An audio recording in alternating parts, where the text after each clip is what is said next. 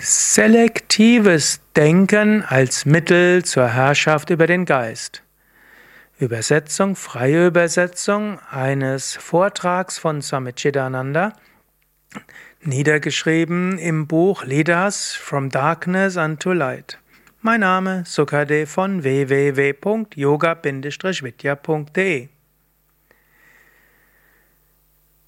Die Raja-Yoga-Technik des selektiven Denkens. Swami Chidananda schreibt, Patanjali war der Autor und letztlich der Lehrer der vollständigsten Wissenschaft der Geisteskontrolle, der Herrschaft über den Geist. Er hat gesagt, wenn du einen bestimmten Geist, einen bestimmten Gedanken loswerden willst, dann lasse den Gegengedanken stark werden. Wenn du zum Beispiel einen negativen Gedanken hast, zum Beispiel Angst, dann erzeuge den positiven Gedanken, nämlich Mut. Wenn du den negativen Gedanken von Hass oder Feindschaft hast, dann schaffe in deinem Geist einen positiven Gedanken. Zum Beispiel Liebe, Freundschaft, Brüderlichkeit, Geschwisterlichkeit. Fülle deinen, Geist und deine Gefühle mit Herzlichkeit. Wenn du merkst, dass dort ein Gedanke von Intoleranz oder Vorurteil kommt, dann erzeuge Gedanken und Gefühle der Sympathie, des Mitgefühls, des Verständnisses und der Einheit. Und das kannst du jederzeit machen. Und du kannst es immer dann machen, wenn ein bestimmter negativer Gedanke da ist. Das ist eine Form des selektiven Denkens. Das heißt, mache dir bewusst, welche Gedanken tauchen von selbst auf, und wenn du merkst, dass du diese nicht haben willst, dann ersetze sie. Und dieser Prozess, diese Praxis, diese Übung kann ein vollständiger Kurs der psychologischen Selbsttransformation sein. Die, wenn du diese Technik Tag für Tag praktizierst, dann wirst du deinen Geist neu gestalten. Selektives Denken bedeutet also, wähle aus, welche Gedanken du weiter haben willst, und wenn du sie nicht haben willst, erzeuge den entgegengesetzten Gedanken. Ein weiteres Beispiel. Wenn du zum Beispiel häufig Ärgergedanken hast, dann fülle den Geist mit Gedanken der Geduld, der Liebe und der Güte. Zusätzlich jeden Tag, zum Beispiel jeden Morgen oder jeden Abend, denke nach über Mitgefühl, über Freundlichkeit und Vergebung. Nicht nur, wenn der Ärgergedanke auftaucht, ersetze diesen Ärger mit Mitgefühl, sondern schaffe jeden Tag ein paar Momente oder Minuten, in denen du über Mitgefühl, Freundlichkeit und Vergebung nachdenkst, darüber meditierst. Vielleicht denke über die Nachteile an, des Ärgers und dann denke nach über die großartigen Vorteile, die du hast, wenn du deine, ja, letztlich dein Temperament beherrschst.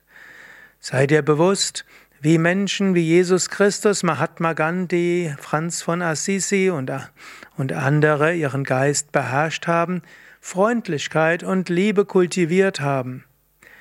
Wenn du darüber nachdenkst, wie großartig es ist, Mitgefühl zu haben, freundlich zu sein und wie großartig diese Menschen sind und gewesen sind, die Mitgefühl entwickelt hatten, dann werden Ärgergedanken Schritt für Schritt vollständig verschwinden. Diese ärgerlichen Gedanken, selbst wenn sie mal kurz auftauchen, werden nicht in der Lage sein, im Geist zu bleiben denn die Grundgeisteszustände haben sich verändert. Wenn du dagegen den Geist nicht bewusst füllst mit deinen eigenen Gedanken, dann wird er sich immer selbst füllen mit seinen eigenen äh, selbst auftauchenden Gedanken. Du wirst immer die gleichen Gedanken haben, die sich immer wieder bestätigen. Und so wird der Geist immer wilder werden und du wirst darunter leiden. Selektives Denken ist der Schlüssel der Geisteskontrolle. Unterscheidungskraft ist nötig für die Geisteskontrolle. Unterscheide, welche Gedanken wünschenswert sind. Schaffe die Gedanken, die wünschenswert sind, und ersetze die nicht wünschenswerten Gedanken durch ihr Gegenteil. Wenn du also die Aufgabe der Gedankendisziplin und des Trainings des Geistes äh, gut angehen willst, dann werde selektiv in deinen Gedanken. Wenn du dafür sorgst, dass der Geist gefüttert wird mit guten und reinen Gedanken, mit rechtschaffenen Gedanken, mit positiven Gedanken, dann kannst du deinen Geist schrittweise beherrschen. Halte bestimmte Gedankenbilder häufig vor deinem inneren Geist. So wirst du inspiriert sein. Und diese Gedankenbilder werden dich erheben. Sie werden dafür, dazu beitragen, dass du eine neue Persönlichkeit aufbauen kannst. Die Gedankenbilder können immer wieder neu geschaffen werden und du kannst sie auch, auf, auch äußerlich schaffen. Du kannst zum Beispiel bestimmte Gedanken niederschreiben oder Bilder aufhängen. Du kannst das in, zu Hause machen, auf deinem, auf der Wand, auf deinem Tisch, in deinem Büro, in deiner Tasche, in deinem Briefpapier. Heute wird man vielleicht noch sagen, vielleicht als Bildschirmschoner deines Computers, vielleicht auch auf deinem Smartphone und so weiter. Lass deine äußeren Sinne wie auch deine innere geistige Vision immer wieder neu programmiert werden. Schaffe die, deinen Geist immer wieder von neuem. Das ist wie eine psychologische Wiedergeburt. Und damit kannst du wiedergeboren werden im Geist, so wie es zum Beispiel auch Jesus dem Nikodemus gesagt hat. Praktiziere also selektives Gedanken, selektive Gedankensteuerung sehr systematisch. Nutze die Unterscheidung. Mit Unterscheidung sei selektiv in deinen Gedanken. So wirst du in der Lage sein, die Natur deines Geistes vollständig zu erneuern.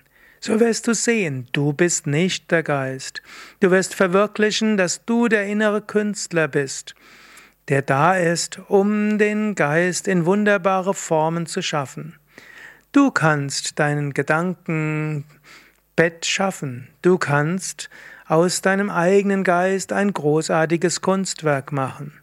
Erinnere dich, solange du denkst, dass du der Geist bist, solange hast du nicht wahre Gedankenkraft. Immer wieder sage, dass du unabhängig vom Geist bist. Dann beherrsche den Geist. So kommst du zur Kontrolle des Geistes und so kannst du deine vollständige innere Stärke verwirklichen. Soweit meine freie Übersetzung eines Vortrags von Swami Chidananda, wie er niedergeschrieben wurde in dem Buch Lead Us from Darkness unto Light. Mein Name Sukadev von www.yoga- vidya.de